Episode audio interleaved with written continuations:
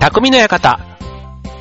川崎匠です。超愛表 .com の協力でオンエアしております。はい、えー、今年最後のオンエアとなりました匠の館です。はい、えー、クリスマスも終わりましてね、なんか急にというかすっかりね、もうさすがに年末ですから、まあ寒いのは当たり前ですけども、はい、まあ、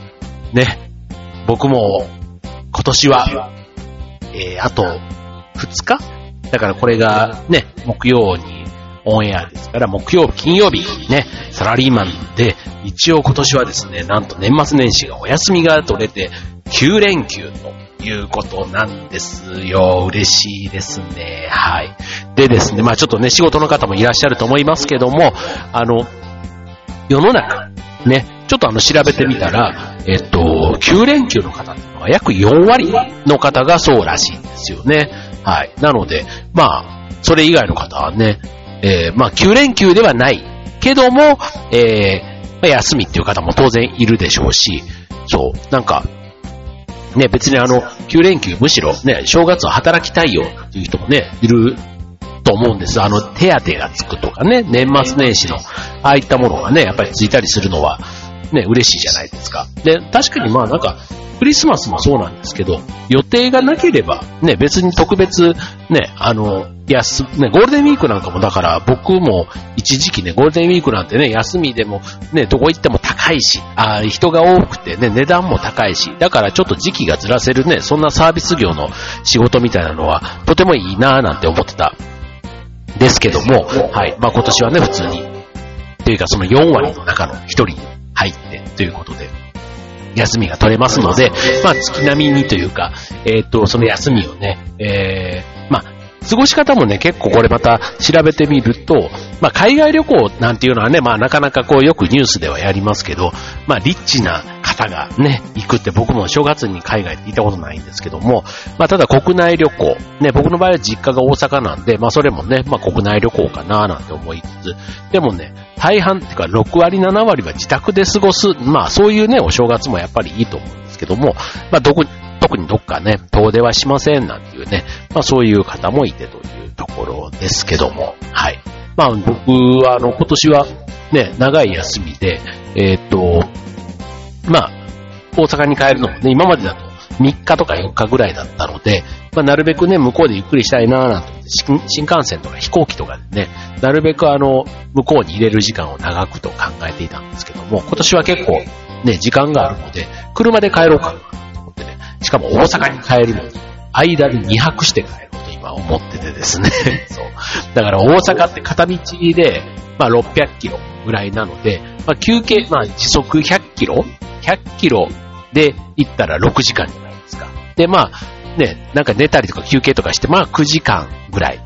で着くと考えたら、そこの間を2日2泊していくってことは相当のんびり行けると思っていてですね。はい。で、今年はね、まあちょっとあの、車でね、そっちの方に帰るから、まあどうせだったらね、電車だとなかなかこう小回りが効かないけども、車で帰る分、まあせっかくだからね、あっちこっち。で、今年あの、5日まで休みじゃないですか。そう、だからちょっと正月明けもね、ゆっくりできそうみたいなとこもあって、そう、だからいろいろね、どっか回りたいなーなんていうふうに考えているわけなんですけども、なんか今年は、劇団、ね、僕が所属している劇団フーダニット、ね、劇団フーダニット通信でもおなじみですけども、が20周年を迎えたということで、えっ、と、そのね、僕もそういう意味では劇団歴20年になったわけなんですけども、その20年で、まあ、さらにね、こう、皆さんにいい舞台をお届けできるようにということで、まあ、去年からね、その20周年公演に向けて、神頼みということでね、まあ、第1弾、まあ、20周年公演成功しますようにということで、奈良県の天川神社、天川伝説殺人事件というね、あの、あれなんだろう、えっと、映画かなそれが有名あの、本当の事件があったわけじゃなくてね、そういう映画が有名で、えっと、まあ、芸能の神様、えっと、神社の中に能舞台とかがあるような、そういったね、ところで、えっと、お参りをして、で、で、今年の8月に無事、20周年公演が終わり、ね。ただ20周年ということで言うと、と、来年の6月いっぱいまでが、ね、一応20周年の期間ということで、本当の20周年、え、第20回公演ということでは、今度の4月末に、ね、今もあの、作品も発表されましたけども、殺人処方箋、刑事コロンボ登場ということでね、あの有名な刑事コロンボさんの作品をね、日本の初演、本邦初演ということでお届けするわけなんですが、まあ、その成功と、あと自分のね、芸をね、磨くために、芸を磨くというか、芸達者への道をさらに神に頼もうかと思って、今年はね、ちょっといくつか芸能神社巡りをね、しようかなと思って、実は計画しているんです。はい。まあ、あの、正月はね、まあ、初詣に行くっていう方多いと思いますけども、まあ、その初詣でもね、まあ、普通にあの、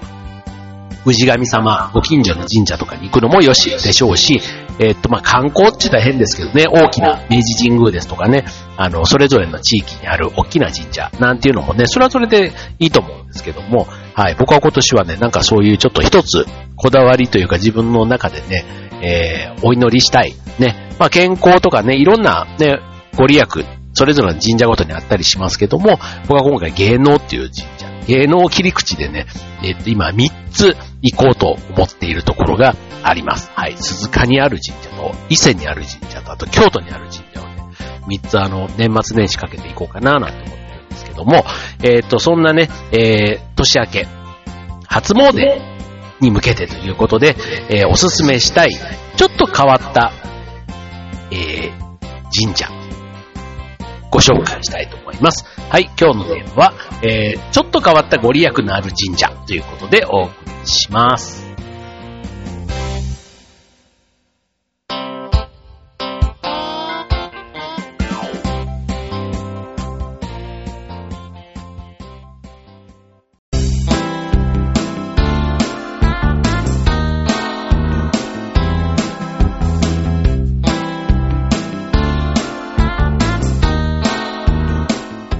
はい、えー、今日のテーマは、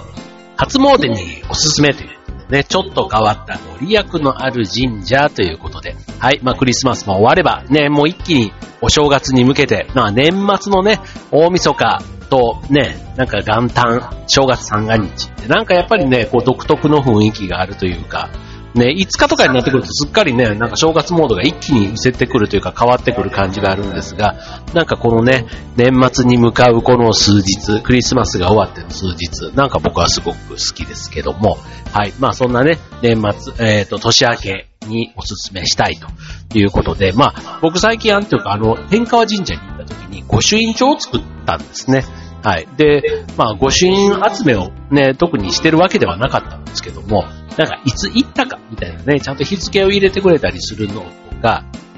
なんかそういうね、行った旅での、まあ、お参りをした記念っていう、いうことで、そう、なんか、ずっとそれのために行くわけじゃなくて、行った先にたまたまね、なんかそういうお参りするような神社があったら、そこでいただくみたいなのがあって、今度のね、えっ、と、年末年始は、そういう意味ではちょっと目的があって行くところなので、ちゃんとね、え神様のその、ね、御朱印というか、お参りした証をね、いただいていきたいなと思ってるんですけども、はい。まあそんな、えっ、と、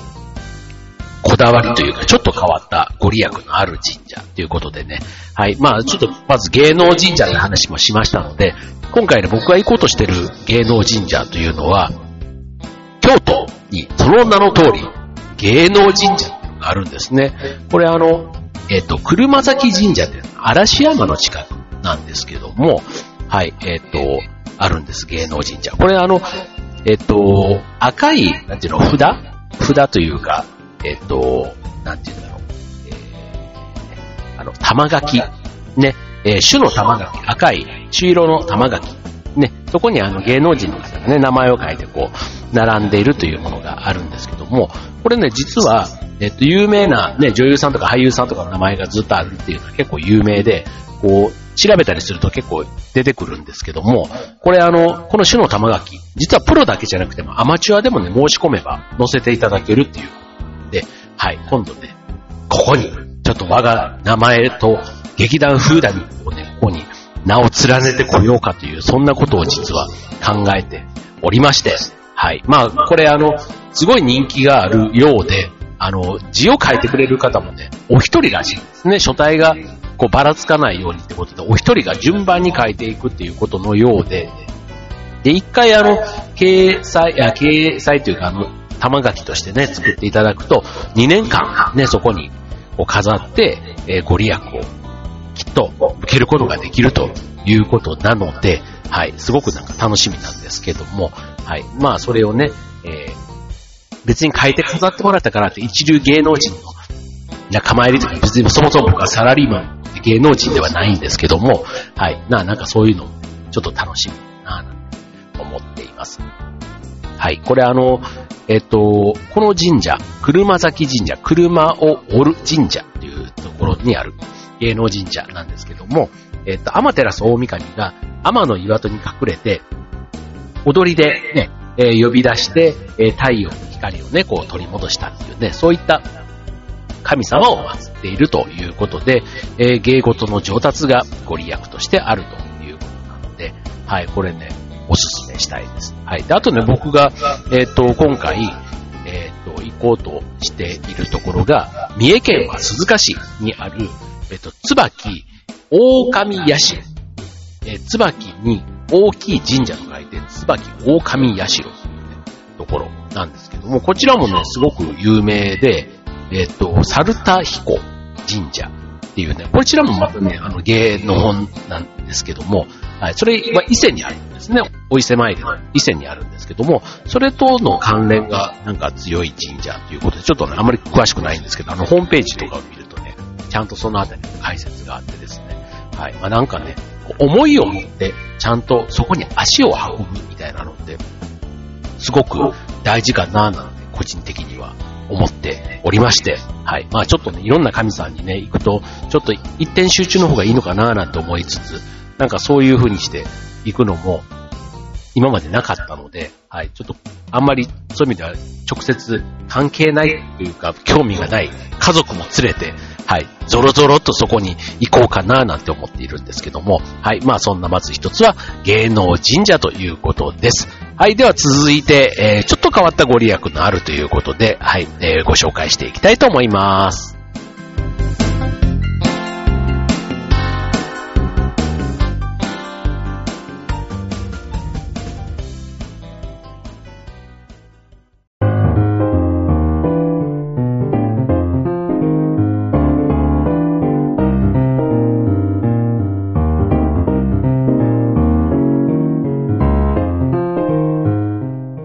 はい、えー、匠の館、今週は初詣におすすめ、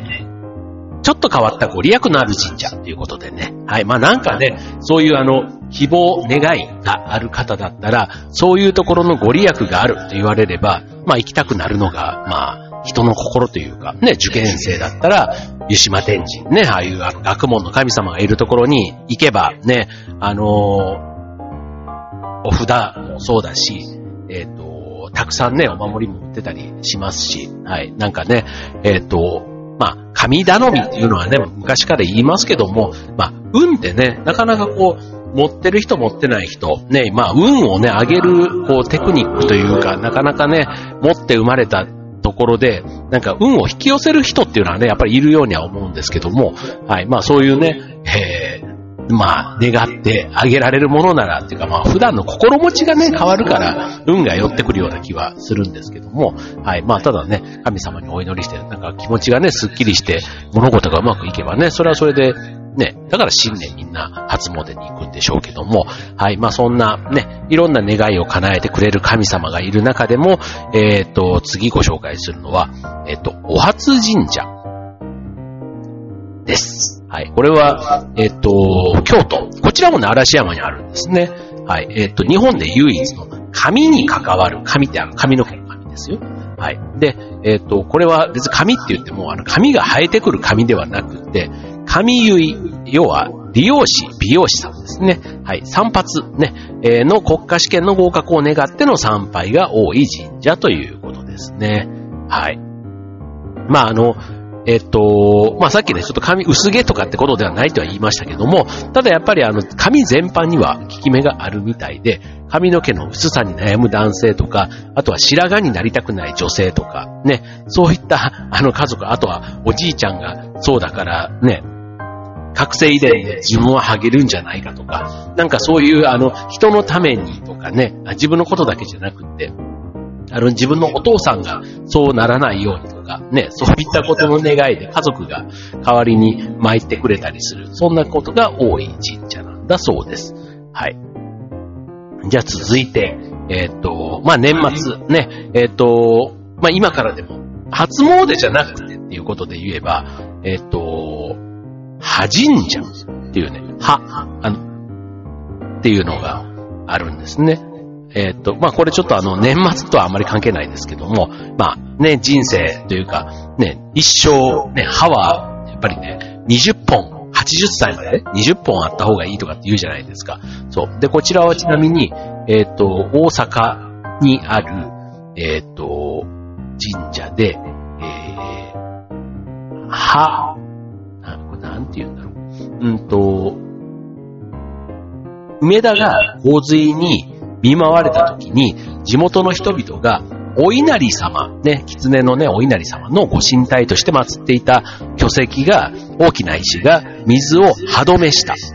で、歯止めね。歯止めした、これに感謝した人が、この巨石、大きな石を歯止めと、歯止めの神様として、この歯止めが、灰た止めとなったということで、歯神社っていうのは、この、歯、吐いたなんですね。だから吐いたに苦しむ人はもちろん、歯科医、あと歯科技講師、歯科医を目指す人、あとは歯ブラシ関連のメーカーの人、そういった人たちが来る神社なんだそうです。はい、面白いね。で、あとね、さっき年末って話をしましたが、まあ12月31日ね、年末ジャンボ宝くじということで、ちょうどね、宝くじの年末ジャンボ先週で販売がね、終了しましたけども、あと当たるかどうかってことでね、よくあの、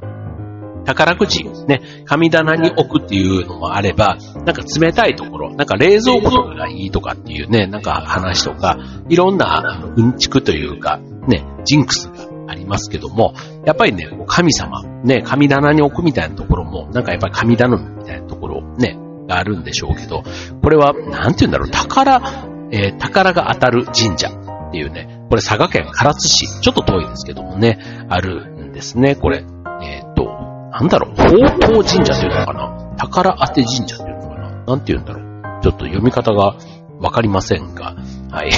で、え、こちら、唐津湾に浮かぶ、えー、島にあるそうで、参拝すると宝くじが当たると言われている神社。なんかこういうのがあるとね、それだけでも話題になって、ただね、初詣行ってきたじゃなくて、ね、なんかお参りしてここは実はこうなんだよ、なんて、それだけでも会話が膨らみますよね。はい。で、こちらあの、名前が、えー、宝当てと縁起が良いので、宝くじの当選を願う参拝者が賑わうということなんですね。はい。で、高額当選者が本当に何人も出たので、一層有名になって、今では全国から約20万人の参拝者が来るということです。はい。まあ、あの、まあ、宝くじもそうだし、歯もそうだし、ね、髪の毛もそうですし、ね、人の願いもご利益も様々ですけども、えー、まあ、あの、実際にね、これ神社お参りすると、その個性的な絵馬とか、ね、お守りもね、結構あの、お土産としてね、普段から身につけるのもちょっとワクワクするような、ね、そういったものも売っていたりしますので、まあちょっとあの、自分のね、願い、ね、こう初詣で、いろんな、こう、まあ大体のね、神さんは、普通の大きなね、ところだと、どんな願いでもこう、ね、こう均等にというか平等にバランスよく叶えてくれそうな感じがしますが、なんか自分のね、これっていった願いがあるんだったら、そこのね、えー、強みがある神様をあえて選んでいくなんていうのはいいんじゃないかなと思いますね。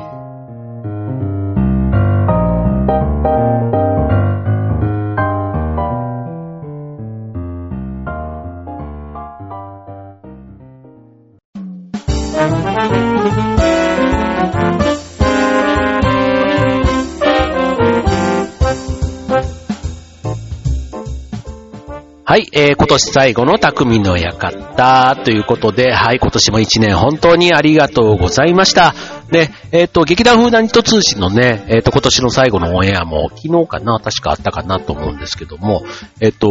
僕劇団風団ニット通信をね、収録してる横に時々いてですね、あの、今回の収録も横にはいたんですけども、まあちょっとね、僕が匠の館とね、二つの番組に出しゃば